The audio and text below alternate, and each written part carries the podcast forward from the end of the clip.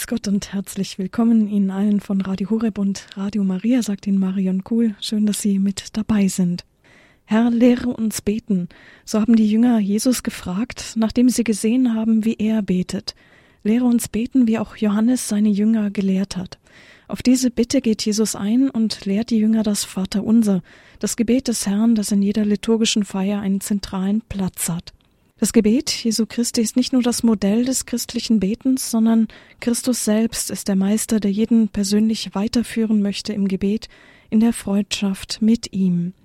In unserer Reihe Gebet, Reden vor die Wand oder Begegnung mit dem lebendigen Gott sind wir angelangt am 26. und letzten Teil. Jesus lehrt uns beten. Durch diese Reihe hat uns Pater Hans Burb aus dem Exerzitienhaus St. Ulrich in Hochaltingen geführt. Grüß Gott, Pater Burb. Grüß Gott, Frau Marion. Wir freuen uns auf Ihren Vortrag. Jesus lehrt uns beten. Ja, liebe Zuhörerinnen und Zuhörer, Sie werden selber langsam denken, es reicht langsam, das über Gott zu reden und über Gebet zu reden. Wir brauchen jetzt mal endlich Zeit, selber auch zu beten. Aber ich hoffe, dass Sie das schon getan haben. Und ich wollte jetzt zum Abschluss noch ein paar Gedanken bringen, vielleicht zum Teil zusammenfassend, aber vor allem dann auch eingehend, wie gerade auch die Frau Marion uns gesagt hat, eingehend auf das Gebet, das Jesus uns gelehrt hat, wo er uns eigentlich gesagt hat, wie wir beten sollen, wenn wir schon beten. Nun, das Konzilsdekret sagt, Gebet ist Gespräch mit Gott. Ein bekannter Satz. Und das heißt eigentlich ganz konkret, der Mensch spricht und Gott antwortet. Das ist Gespräch. Gespräch ist nicht ein Monolog, wo einer spricht und niemand hört's. Wenn Gebet Gespräch mit Gott ist, ist immer einer am Sprechen und der andere am Hören. Und ich weiß nicht, liebe Zuhörerinnen und Zuhörer, ob Ihnen das beim Gebet immer bewusst ist oder ob Ihr Gebet nicht manchmal einfach ein Monolog ist. Ich rede, aber ich höre nicht. Ich höre nicht, was Gott antwortet. Ich glaube gar nicht, dass er antwortet. Oder ich erwarte gar keine Antwort vielleicht manchmal. Gespräch heißt also, der Mensch spricht und Gott antwortet, aber auch Gott spricht und der Mensch antwortet. Wir haben ja im Lauf dieser langen Zeit, in der wir über das Gebet gesprochen haben, auch davon gesprochen, auf welchen Kanälen Gott zu uns spricht.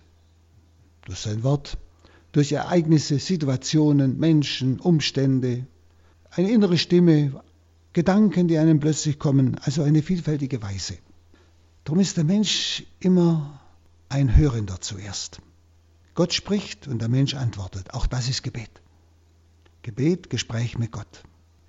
Der heilige Pfarrer von Ars sagt, Gebet ist eine Begegnung mit Gott eine Begegnung, das, sind, das hat mit Beziehung zu tun, mit Liebesbeziehung. Und die große Theresia sagt, Gebet ist ein Schauen Gottes. Nicht im Sinn von Vision, sondern dass mir etwas Tieferes aufgeht, so als würde ich ihn schauen. Auf alle Fälle, Gebet ist eine Begegnung, eine ganz persönliche Begegnung. Das ist wichtig. Gebet ist ein Kommunizieren, also ein Austauschen. Ich tausche mich mit Gott aus. Und das heißt ganz konkret, ich schenke mich Gott. Das ist die tiefste Weise des Betens, das ist Anbetung. Ich anerkenne Gott absolut und mich als Geschöpf. Das heißt, ich überlasse mich Gott ganz. Ich traue mich ihm ganz an. Ich traue ihm total. Ich schenke mich Gott. Ich schenke ihm mein Gebet. Ich schenke ihm mein Wort. Ich schenke ihm meine Zeit. Vielleicht manchmal verbunden mit Langeweile und Müdigkeit und allem Möglichen, aber ich schenke ihm meine Zeit. Und er schenkt mir sein Herz. Gebet also ein Kommunizieren, ein Austauschen, Verschenken. Lassen Sie das tiefer ins Herz, weil ich immer den Eindruck habe, dass in uns so das Empfinden ist beten, da muss ich etwas vor Gott tun. Schauen Sie, Adam und Eva im Paradies konnten noch leicht mit Gott reden. weil der Geist des Menschen noch nicht kaputt war.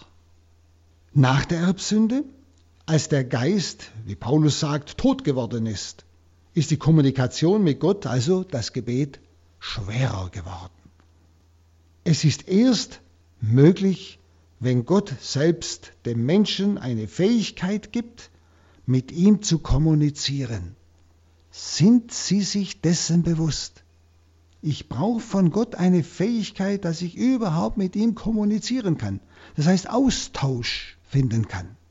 Schauen Sie im Neuen Testament, da haben wir nun diese Fähigkeit bekommen. Durch die Erlösung in Jesus Christus, im Geschehen der Taufe. Nämlich wir haben einen neuen Geist bekommen. Es ist nicht nur gemeint der Heilige Geist, sondern wir haben unseren Geist. Wir sind neue Menschen geworden. Unseren Geist, mit dem die Berührung mit dem Heiligen Geist wieder möglich ist.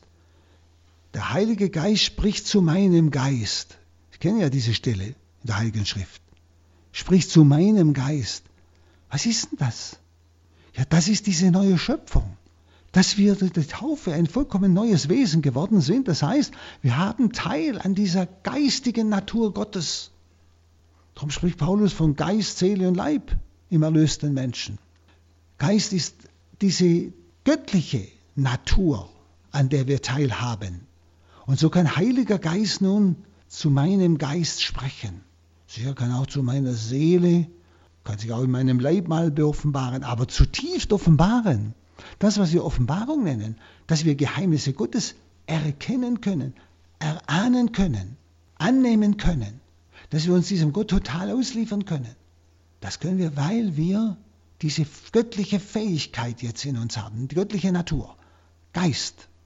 Und so kann Heiliger Geist jetzt zu meinem Geist, ja, zu mir, zu diesem neuen Wesen, das ich geworden bin in der Taufe, sprechen, sich offenbaren. Und darum spricht Paulus davon, wir haben einen toten Geist und einen lebendigen Geist. Durch die schwere Sünde zerstören wir diesen Geist wieder, ja? sodass wir nicht mehr so ansprechbar sind. Durch das Bußsakrament wird er wieder erneuert. Spricht Paulus vom toten Geist und vom lebendigen Geist. Heiliger Geist, er macht uns Gott fähig. Er schenkt uns diese Gottesfähigkeit, ansprechbar zu sein für Gott.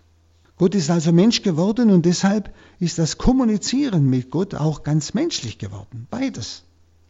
Es ist auf der Ebene des Geistes, aber auch ganz menschlich. Ich kann mit Jesus, der jetzt nicht nur als Gott fühlt, sondern auch ganz als Mensch fühlt. Ich kann mit ihm ganz menschlich umgehen. Ich kann mit ihm reden. Ich kann ihm alles erzählen. So wie man einander all das, was einem freut und belastet, mitteilt. Und er sagt das so schön bei der Schwester Faustina, erzähl mir doch alles. Auch wenn ich das schon weiß, aber erzähl es mir doch einfach. das ist dieses wunderbare Menschliche in dieser Kommunikation, in, dieser, in diesem Austausch, ja, in dieser Begegnung mit Jesus Christus, mit Gott. Gott ist Mensch geworden in Jesus Christus, deshalb ist auch dieses Umgehen mit Gott, Kommunizieren mit Gott ganz menschlich geworden, auch göttlich und menschlich. Und so ist eigentlich Gebet mehr Schweigen als Reden. Schweigen im Sinn des Hörens, des in seiner Gegenwart Verweilens. Denn wenn Gott redet, dann höre ich. Und wenn ich rede, hört Gott. Das Gebet ist also nicht der Versuch, Gottes Willen zu ändern, sondern Gebet ist der Versuch, in Gottes Willen einzugehen. Das Gebet ändert also nicht Gott. Das wollen wir ja manchmal. Wir wollen ja Gott beibringen, was er zu tun hat. Wir wollen ihm auch beibringen, was er jetzt für Fehler gemacht hat, bei diesem oder jenem Ereignis. Und wir wollen ihn korrigieren im Beten. Wir klagen ihn an und ähnliches. Das ist ist kein Gebet mehr in dem Sinn. Das Beten ändert also nicht Gott, sondern das Gebet ändert uns weil ich mich im Gebet auf ihn einlasse, auf ihn höre. Nicht? Und was uns nicht ändert, ist kein Gebet. Sie hören richtig, was mich nicht ändert, ist kein Gebet. Gebet macht uns fähig, von Gott alles anzunehmen. Es befähigt uns also. Das Gebet befähigt uns. Wenn Sie und manche Leute, die sagen einfach, wenn sie in eine Notsituation kommen, wo sie sagen, ich verstehe Gott nicht mehr und der macht was falsch, das kann doch nicht Gott sein, der sowas zulässt und so weiter. Sehen Sie, die beten nicht mehr. Und deshalb können sie auch nicht mehr sich ändern. Gott kann sie nicht befähigen, sich zu ändern. Das heißt, dass sie im Gebet plötzlich entdecken, stopp mal, das ist ja der Heilswille Gottes. Das ist ja gar nicht gegen mich gerichtet. Dass sie im Gebet plötzlich diese Fähigkeit bekommen, also wahrzunehmen, Gott meint es ja gut mit mir, auch wenn es für mich unverständlich ist. Sehen Sie, Gebet ändert, verändert mich. Gebet verändert nicht Gott, denn Gott ist absolut und sein Heilswille ist absolut gut. Und ich kann den nicht verändern zu etwas weniger Gutem. Verstehen Sie? Es geht im Gebet darum, ihn wahrzunehmen als Heilswille und nicht als etwas gegen mich gerichtetes. Also Gebet macht mich fähig, von Gott alles anzunehmen, was ich als Mensch zuerst ja nicht annehmen konnte. Solche Dinge kennen wir alle. Aber wissen Sie, deshalb ist wichtig, gerade wenn ich nichts mehr verstehe, dass ich nicht dann nicht bete, gleichsam Gott bestrafe damit, dann kann ich nicht geändert werden. Dann kann Gott mir nicht die Fähigkeit geben, die Situation zu verstehen. Und erst wenn ich bete, auf einmal beginne ich zu verstehen. Anstelle also Gott immer wieder bitten, mache du, mache dies, mache jenes. Also anstatt wir immer wieder Gott gleichsam beibringen, was er zu tun hat, ist es besser zu bitten, zeige du mir deinen Willen. Das ist die wichtige Frage. Weil ich ja weiß, dass sein Heilswille ein Heilswille ist für mich. Und darum kann mir nichts Größeres passieren, als dass ich diesen Heilswillen erkenne. Also dieses Gebet änderst mich. Zeige du mir deinen Willen. Ändere du mich. Ich bin bereit. Das will es ausdrücken. Und so befähigt mich das Gebet auch heilig zu werden. Also das heißt, anders zu werden. Nicht einfach nur als egoistischer Mensch zu denken, von mir her, sondern von Gott her. Schon Sie, Jesus ist den rechten Weg gegangen. Und wir sind eigentlich die, die jetzt nachfolgen sollen. Nicht die, die ihm vorausgehen und ihm sagen, wo es lang geht, sondern umgekehrt. Wir sollen also nach Jesus schauen, nach seinem Wort. Und zwar so schauen und gehen, dass wir uns ändern lassen. Bin ich bereit, mich ändern zu lassen? Merken Sie, da ist ein solcher massiver Stolz dahinter, wenn ich etwas nicht verstehe, dann lehne ich Gott ab, dann mh, hm, kündige ich ihm, nicht? Dann spiele ich die beleidigte Leberwurst. Wenn ich wirklich nichts mehr verstehe, gar nichts mehr, dass ich dann einfach den Herrn bitte, lass mich deinen Willen erkennen. Lass mich deinen Willen erkennen. Und dann komme ich zur inneren Freiheit. Dann bekomme ich die Fähigkeit, durchzuschauen durch das Ereignis. Jesus sagt ja, bittet und ihr werdet erhalten. Das heißt ja nicht bittet und Gott wird euch irgendetwas geben, sondern Gott hat uns schon alles gegeben in seinem Heilswillen. Aber eben die Erbsünde hat diesen Willen Gottes blockiert. Und oh, es ist immer wieder so eine, diese Giftwurzel aus dieser Ursünde, nämlich der Stolz, der immer wieder diesen Willen Gottes blockiert. Das heißt, dass ich ihn nicht erkenne dass ich alles gegen mich sehe, statt für mich sehe. Und deshalb sollte ich beten. Deshalb sollte ich den Herrn bitten, lass mich deinen Willen erkennen. Aber merken Sie, da ist ein massiver Stolz, dass wir dann uns abwenden von Gott, nicht? ihn gleichsam auf die Seite stellen. Wir geben ihm gar nicht einmal die Chance, das Gute, das er auch durch dieses Ereignis uns zukommen lassen will, erkennen zu wollen. Da spüren Sie die ganze Bockigkeit in uns, diese ganze Stolz in uns. Und das andere wäre doch viel vernünftiger. Herr, lass mich erkennen, was da Gutes dran ist, was dein Heilswille dabei ist, damit ich Ja sagen kann, damit ich aufatmen kann, damit ich glücklich sein kann, trotz des Unglücks, eventuell.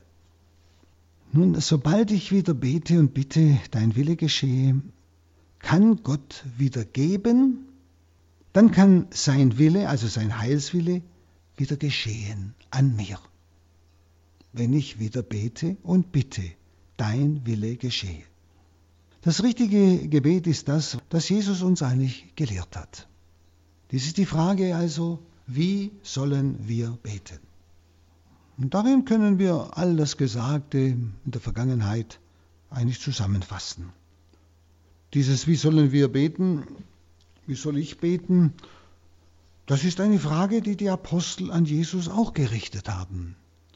Und Jesus selbst hat sie gelehrt, was sie tun sollten, wenn sie beteten. Und das ist eigentlich ein Glück für uns. Denn auch wir können von Jesus lernen, wie man betet. Es gibt keinen besseren Lehrer für die Kunst des Betens als Jesus selbst. Es gibt sogar für uns Christen keinen anderen Lehrer.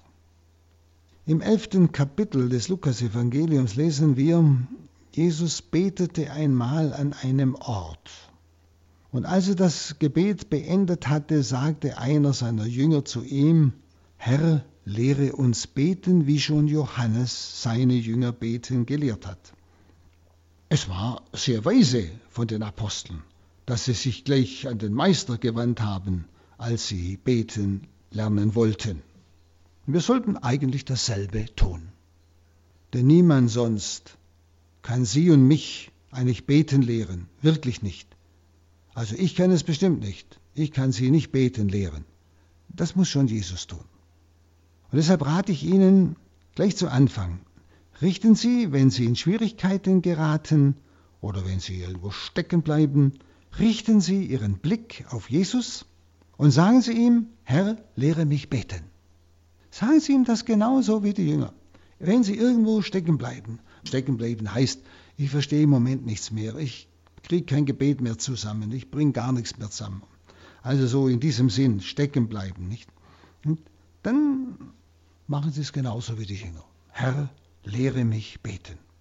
Und sagen Sie es, ja, ihm immer wieder, weil den ganzen Tag wenn Sie so Schwierigkeiten drinstecken, solange es nötig ist. Und sagen Sie es ihm, ja, ohne verkrampfte Anstrengung. Herr, lehre mich beten, so wissen Sie, so, so gleichsam mit Gewalt. Nein, ganz gelassen. Herr, lehre mich beten, ohne krampfhafte Anstrengung. Auch ohne Ängstlichkeit. Ganz ruhig. Und in der festen Erwartung, in der festen Erwartung, dass er sie lehren wird. Und er wird es tatsächlich tun. Aber Sie müssen es erbitten, denn sie, er zwingt sich nicht auf. Er hat auch den Jüngern sein Beten nicht aufgezwungen, sondern als sie ihn fragten, hat er es ihnen gelehrt. Und er sagt ja zu ihnen und sagte zu ihnen, wenn ihr betet, so sprecht, Vater, dein Wille werde geheiligt, dein Reich komme. Hier erfahren wir etwas über den Gebetstyp, den Jesus lehrt. Er lehrt uns, nicht bei uns zu beginnen. Und prüfen Sie einmal Ihr Beten, wie oft wir beim Beten bei uns beginnen. Es geht immer gleich um uns und meine Sorgen und dies und jenes. Jesus lehrt uns einen anderen Gebetstyp. Er lehrt uns nicht bei uns zu beginnen, sondern dann verstricken wir uns gleich wieder in unsere eigene Welt, sondern beim Vater beginnen. Also nicht mit unseren Anliegen und Bedürfnissen gleichkommen, sondern mit den Anliegen und Bedürfnissen seines Reiches. Dieses ewigen Reiches, das ewig beim Vater ist und das mit Jesus zu uns gekommen ist und jetzt um Bürger, Mitbürger dieses Reiches wirbt. Und das ist doch für uns entscheidend. Denn das ist jenes Reich, in dem wir ewig leben werden. Also Jesus sagt, euch muss es zuerst um Gottes Reich gehen. Es muss euch zuerst um seine Gerechtigkeit gehen. Gerechtigkeit ist dieses Rechtfertigen, das, ja, die, meine Erlösung, dass ich vor Gott gerecht dastehen kann, erlöst dastehen kann. Um das muss es euch zuerst gehen. Und nicht um diese menschlichen, alltäglichen Dinge, die ja vergehen, die nur kurze Zeit sind. dann, sagt er, wird euch alles andere dazugegeben. Also wenn ihr euch um das Reich Gottes und seine Gerechtigkeit kümmert, wird euch das andere hinzugegeben werden, sagt er bei Matthäus 6,33. Also das Beten Jesu war im Grunde theozentrisch, also auf Gott ausgerichtet, auf den Vater ausgerichtet, so wie eigentlich sein ganzes Leben. Also das ist schon einmal ein ganz wichtiger Hinweis, den Jesus uns gibt, wenn wir beten. Wenn Sie, beginnen Sie mal wirklich, auch wenn Sie in einer gewissen Not sind, zuerst den Vater anzusprechen, ihn anzubeten, zu lobpreisen, ihm zu danken, dass wir ihn haben, als Vater. Dann bitten um seinen Heilswillen, auch in meiner jetzigen Situation. Dass sein Reich kommen kann, auch durch das, was ich jetzt erlebe. Dass das mir zuerst einmal, dass ich das Ganze in den Vordergrund stelle.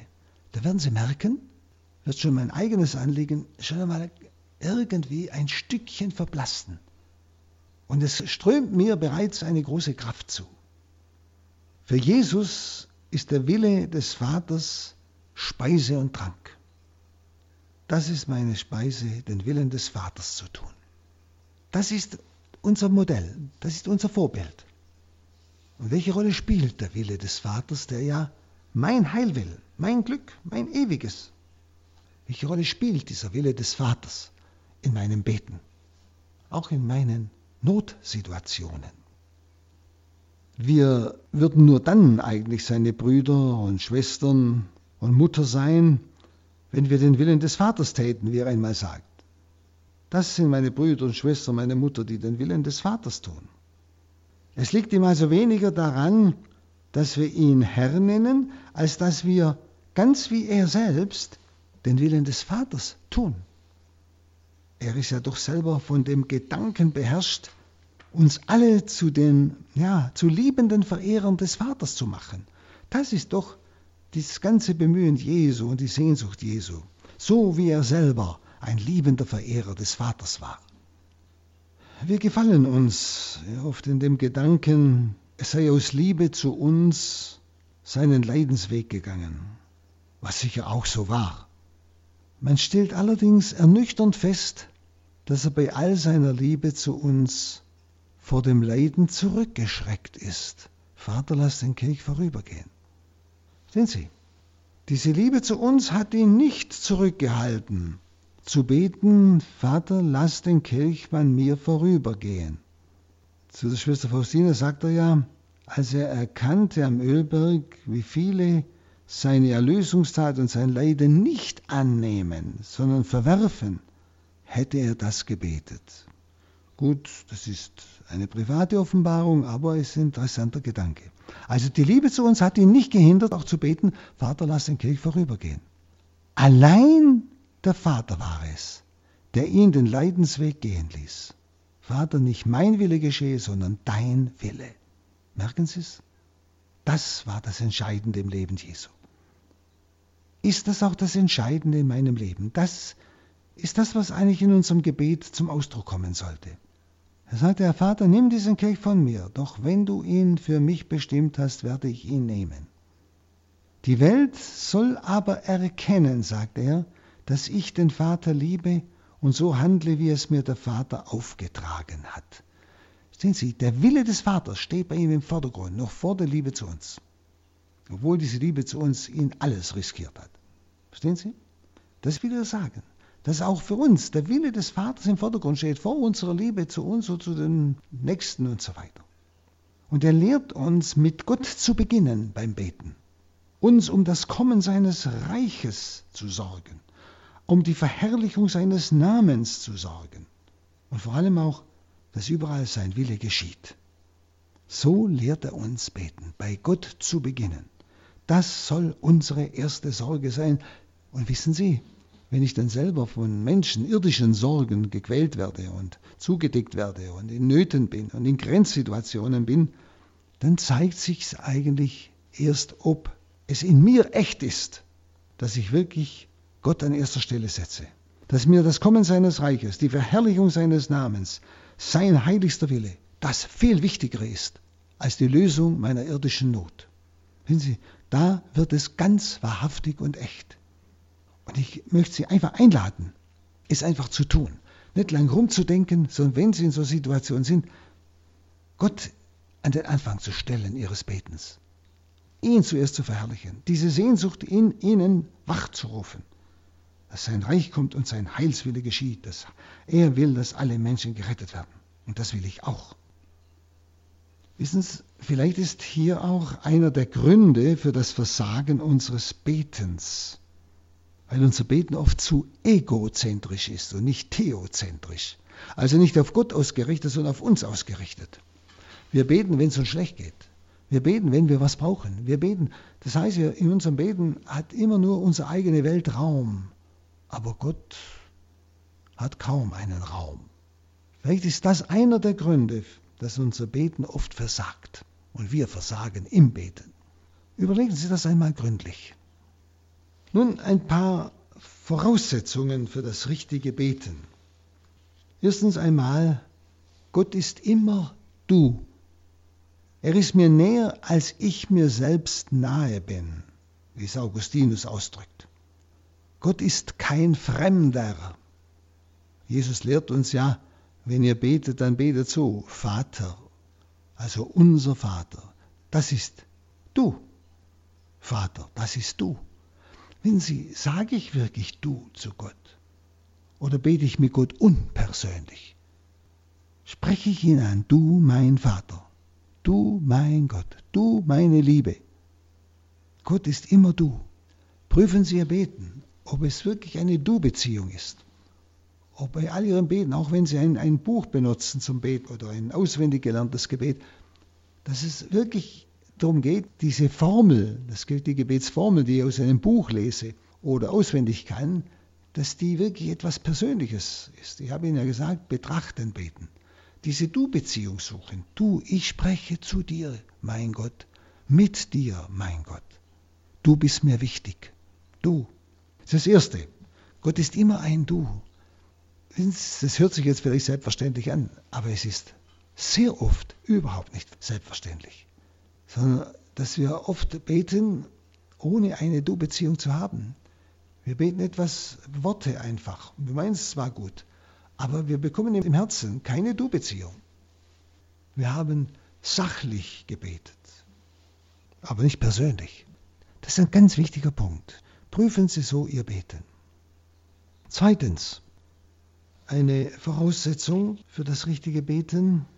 Wenn ihr betet, dann vergebt. Jesus sagt, wenn du deine Opfergabe zum Altar bringst, dann mache zuerst Frieden mit deinem Bruder. Und er fragt nicht, wer schuldig ist, ob du oder der Bruder.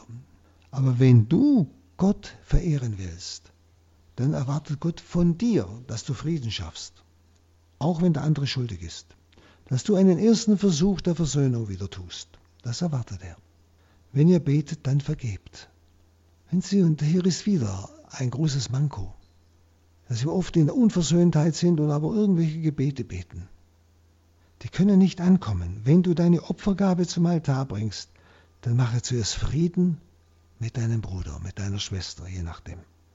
Ich kann nicht zu Gott kommen, ohne Frieden mit meinem Bruder oder meiner Schwester zu haben. Denn Gott ist die Liebe. Und ich spreche ja unser Vater. Und damit nehme ich den anderen als Geschwister wieder an. Sonst kann ich das nicht sprechen. Schon so, wo ich gegen die Liebe bin, kann ich nicht zur Liebe kommen. Wo ich gegen die Liebe bin, also unversöhnt, kann ich nicht zu dem kommen, der die Liebe ist. Geht ja nicht. Verzeihen ist eine Tür zur Liebe, ist die Tür zu Gott. Es kann sein, dass der andere nicht mitmacht, dass er nicht keine Vergebung will oder annimmt oder gut, dann habe ich das meine getan, aber ich habe diese Vergebung ausgesprochen. Das ist Voraussetzung. Wenn sie drum steht vor dem liturgischen Gebet immer ein Bußakt. Ich bekenne, ich habe gesündigt. Ich bekenne vor euch Brüder und Schwestern, ganz öffentlich. Also deshalb können viele unserer Gebete eigentlich nicht erhört werden, weil wir nicht von Herzen verzeihen. Denn wer nicht in der Liebe ist, der ist im Tod, in der Finsternis. So schreibt der heilige Johannes im 1. Johannesbrief 2.8. Wer nicht in der Liebe ist, der ist im Tod, in der Finsternis. Wenn du jedem Menschen den Himmel gönnst, dann kommst du sicher selbst hinein. Und fragen Sie sich einmal, gönne ich jedem Menschen den Himmel? Auch denen, die mir schwerfallen. Und zwar ehrlich. Deshalb sollten wir auch Mitleid haben mit allen, die am ärmsten sind. Und am ärmsten sind die, die Gott nicht lieben, die eigentlich in die Hölle wollen. Das sind die Ärmsten. In diese ewige Gottesferne. Das sind die Ärmsten. Mit denen muss ich das meiste Mitleid haben und nicht sie verurteilen. Denn keiner von uns möchte ein Hitler sein.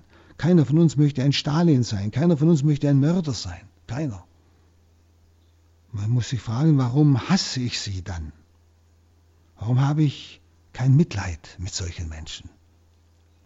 Und trete für sie ein vor Gott, dass sie gerettet werden können. Wenn du Mitleid hast, dann kannst du auch verzeihen. Und wenn du verzeihst, können diese Menschen, solange sie noch leben, anders werden. Durch die Verzeihung kann die Gnade unwahrscheinliche Umkehrgnaden bewirken im Menschen. Wenn du verzeihst, können diese Menschen anders werden.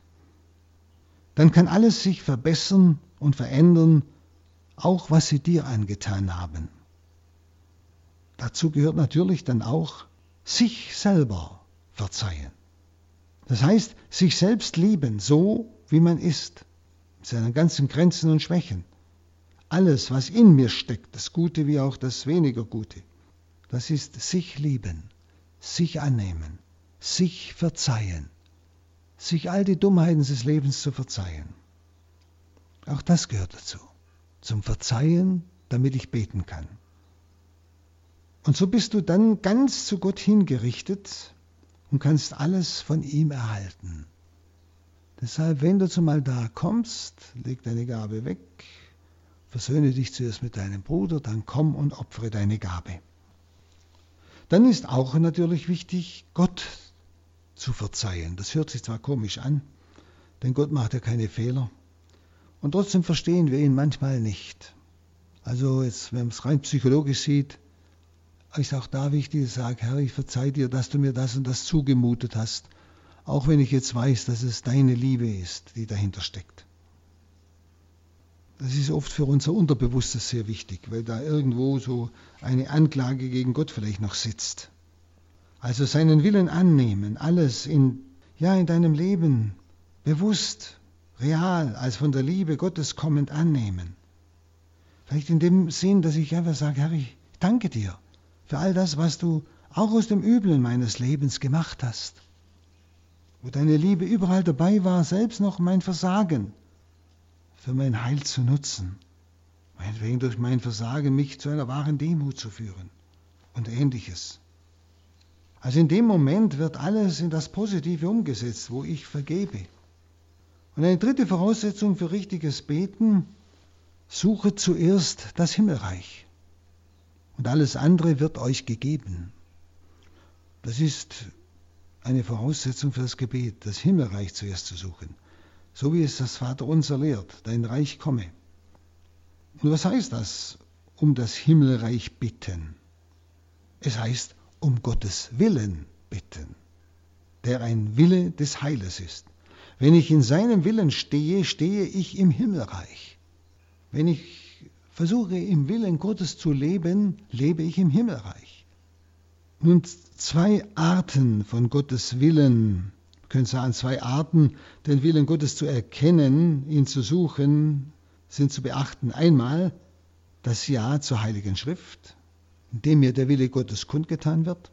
Also zwei Arten von Willen Gottes zu sprechen oder zwei Arten, den Willen Gottes zu erkennen, ihn zu suchen. Einmal das Ja zur Heiligen Schrift. Im Wort Gottes kenne ich den Willen Gottes. Und die zweite Art, da geht es darum, wenn ich alles annehme, so wie ich bin, was ich erlebe, was ich habe, wenn ich das von Gott annehme, stehe ich in seinem Willen, also im Himmelreich.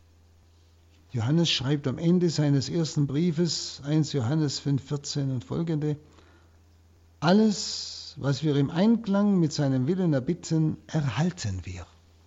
Also deshalb ist wichtig, dass ich in seinem Willen bin. Also ich versuche, ihn zu bitten, dass ich in allem seinen Willen erkennen darf und in seinem Willen sein darf. Also eine dritte Voraussetzung für richtiges Beten, suche zuerst das Himmelreich, alles andere wird euch gegeben. Und eine vierte Voraussetzung ist der Glaube.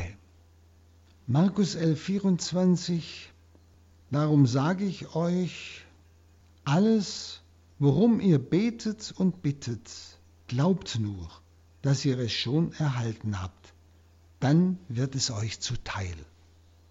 Glaubt nur, dass ihr es schon erhalten habt. Wenn du also glaubst und nicht zweifelst, wirst du alles erhalten. Es ist also wichtig, vor dem Gebet alle diese Voraussetzungen zu erfüllen und nicht bloß eine Voraussetzung von denen, die ich Ihnen genannt habe und noch nenne. Wenn ich also nur glaube und nicht vergebe und so weiter, dann kann ich auch nichts erhalten.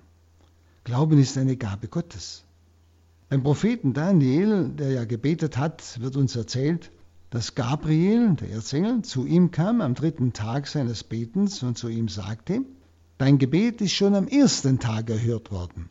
Also glauben, dass Gott mich gehört und erhört hat und in diesem Glauben gehen. Hören und gehört, das heißt, dass ich dann höre, wie er mich erhört, wie es ja seinem Heilswillen jetzt entspricht. Denn ich bitte ja Gott deshalb, weil es besser weiß, was für mich gut ist.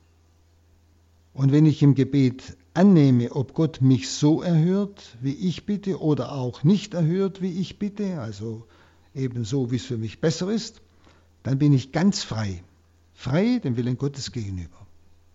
Also wenn ich ihm Gott das annehme, dass Gott mich erhört, wenn ich das annehme, dass er mir Antwort gibt, so wie es richtig ist, dann bin ich auch ganz frei, diesen Willen Gottes ja anzunehmen. Als Antwort, dankbar. Auch wenn es mir vielleicht im Moment hart vorkommt. Aber ich erkenne, es hat einen Sinn. Es ist für mich das Entscheidende, das Beste. Eine weitere Voraussetzung für richtiges Beten ist ausgesprochen in Johannes 15,7. Wenn ihr in mir bleibt und wenn meine Worte in euch bleiben, dann bittet um alles, was ihr wollt, ihr werdet es erhalten. Wenn ihr in mir bleibt und wenn meine Worte in euch bleiben, dann bittet um alles, was ihr wollt, ihr werdet es erhalten. Überlegen Sie mal, ist Ihnen an dem Gebet, das Jesus seine Apostel lehrt, etwas aufgefallen? Es ist doch eigentlich von A bis Z ein Bittgebet. Vater, dein Wille werde geheiligt, dein Reich komme, dein Wille geschehe. Ja, sogar das ist Gegenstand unserer Bitten, dass das alles geschehe, dass sein Wille geschehe.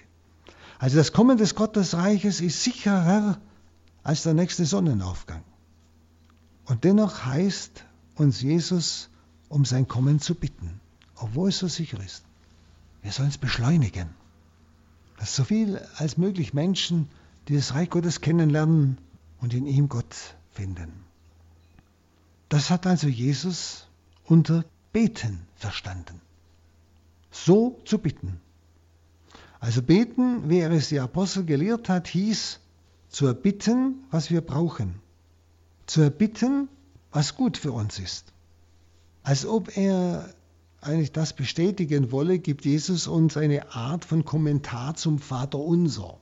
Er sagt nämlich, nehmen wir einmal an, einer von euch hat einen Freund, der um Mitternacht zu ihm kommt und sagt, Freund, leih mir drei Brote, denn einer meiner Freunde, der auf Reisen ist, ist zu mir gekommen, und ich habe ihm nichts anzubieten.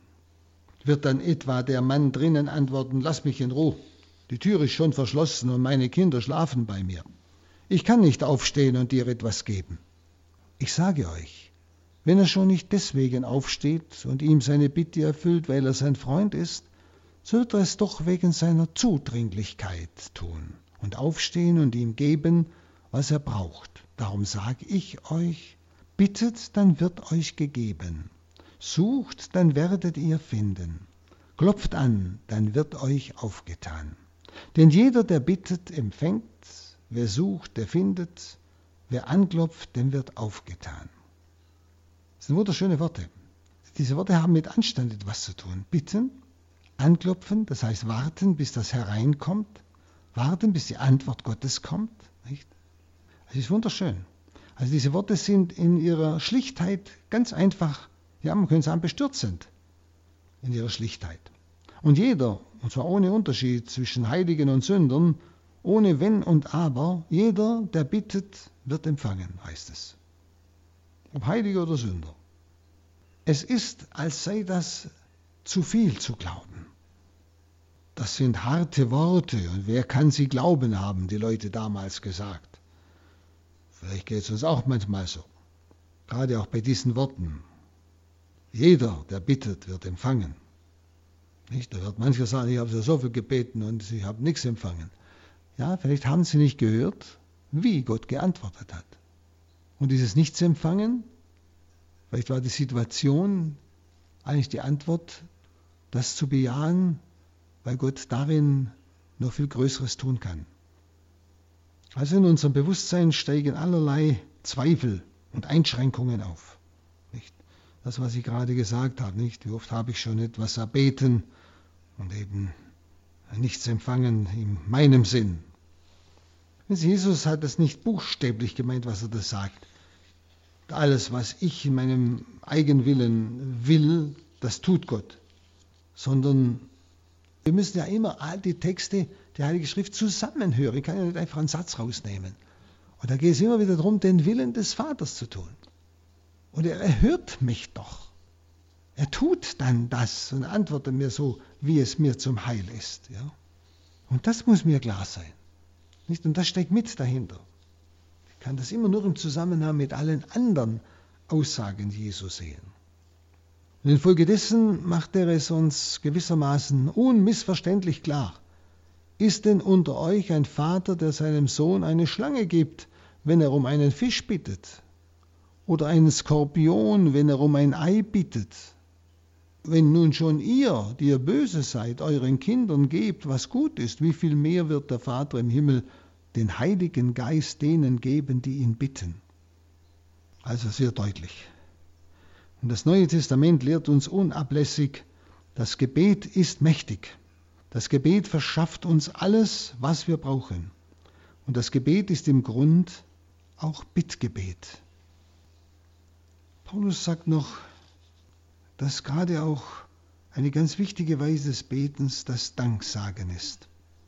Im Epheserbrief 5,20 dankt Gott für alles. Nicht Gott ist Gast bei mir, sondern ich bin Gast bei ihm. Und beim Danken nehme ich seine Welt an. Und genauso, aber wir haben darüber schon gesprochen, ich wollte es nur zusammenfassen. Ein anderes Beten ist der Lobpreis, der aus dem Herzen kommen muss. Es ist der Wille, dass Gott verherrlicht werde geheiligt werde dein Name. Lobpreis ist ein Ausdruck der Sehnsucht, dass alle Welt und die ganze Menschheit Gott kennt und ihn verherrlicht. Durch Danken können und Loben können kommst du heraus aus deinem Selbstmitleid, das alles zerstört. Ein ganz wichtiger Satz. Durch Danken können und Loben können, nämlich Gott kommst du heraus aus deinem Selbstmitleid, das alles zerstört. Beten führt mich heraus, führt mich weg von mir, von dieser Selbstzerstörung, der Eigensinnigkeit, des Eigenwillens, des Selbstmitleids, hin zu dem, der mich erlöst hat und erlöst. Ich denke, dass diese Gedanken, die wir bei Jesus finden, uns noch zum Abschluss seine Hilfe sein können für unser ganz alltägliches Beten, eine kleine Zusammenfassung des Ganzen, was wir jetzt durch viele Monate miteinander betrachtet haben. Dazu wünsche ich Ihnen Gottes Segen und segne euch der allmächtige Gott, der Vater und der Sohn und der Heilige Geist. Amen. Amen. Danke und vergelt's Gott, Pater Brupp, für diese Reihe über das Gebet. Dass Ihnen diese Reihe geholfen hat, das wünscht Ihnen Marion Kuhl.